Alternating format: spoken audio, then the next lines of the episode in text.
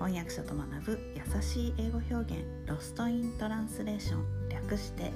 ロストラの時間です。はい気になるニュースの金曜日です、えー今週はニュージーランドのアーダーン首相の辞任について英語表現とともにお話ししたいと思います、えージャシンダ・アーダーン首相ですね。2017年から6年間にわたりニュージーランドのリーダーを務めました、えー就任当時37歳で、えー世界最年少の女性首相です、え1年後には長女を出産しています。すごいですよね。37歳で首相。うちの日本の首相ってあの人いくつですか？まあいいや、えーコロナの対応をめぐっては早期の、まあ、鎖国政策でワクチン接種のための時間稼ぎをしていたのを覚えています。まあねやっぱり島国だからできますよね鎖国。島国なのに鎖国しないんだどっかの国はと思っていました。あの時は。えー私が印象に残ってるのは少し前にフィンランドのマリン首相と会談した時、えーインタビューでなんか「君たち年も近いし共通の話題があるから会談したのかい?」とかっておっさんおっさんに聞かれて「なんじゃわれ」ってじゃなくてすごいなんか怖い顔してあのバラク・オバマとジョン・キージョン・キーっていうのはニュージーランドの前の首相ですねに「あんたら年が近いから会談したんですか?」って聞く人いますかって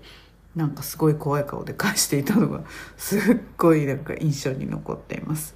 I wonder whether or not anyone ever asked the former President Barack Obama and John Key if they met because they were similar age. まあね、年近いからって会うわけじゃないですよね。でそれに続けてマリン首相が「え二人とも首相だからですけど何か?」っていう態度ですごく素敵でした「We are meeting because we are prime ministers」ってなんか何かっていう感じがすごい。それはねマリン首相あのフィンランドのマリン首相もかっこよかったです、えー2月に辞任するアーダン首相ですね。もうタンクに何も残っていないのと言っていて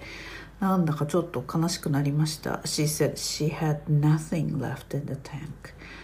えーそして最後に I am human って言ってたんですね。私も人間だからも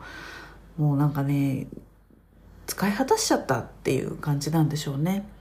うん、なんだかちょっと悲しい、悲しい感じがしました。まあねもう首相を続けるエネルギーがないと言ってまあなんかねあのヘッドラインなんか新聞のヘッドラインにはバーンアウトじゃないかとかって燃え尽き症候群じゃないかとかっていろいろ言われていますがやっぱりちゃんとやったら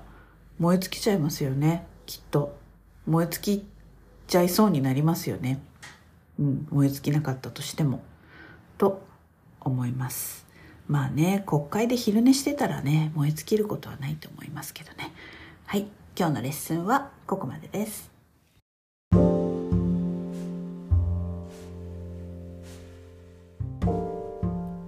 このポッドキャストのショーノートへのリンクは毎週水曜日に配信しているメルマガでお知らせしています、えーもっと詳しい情報を知りたい。1週間分のサマリーを見て復習したいという方はぜひご登録ください、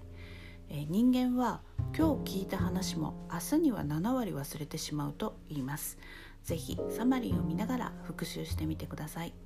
えメルマガではレッスンの情報などもお届けしていますえ私から直接レッスンを受けたい英語学習のことを相談したいという方もぜひどうぞ、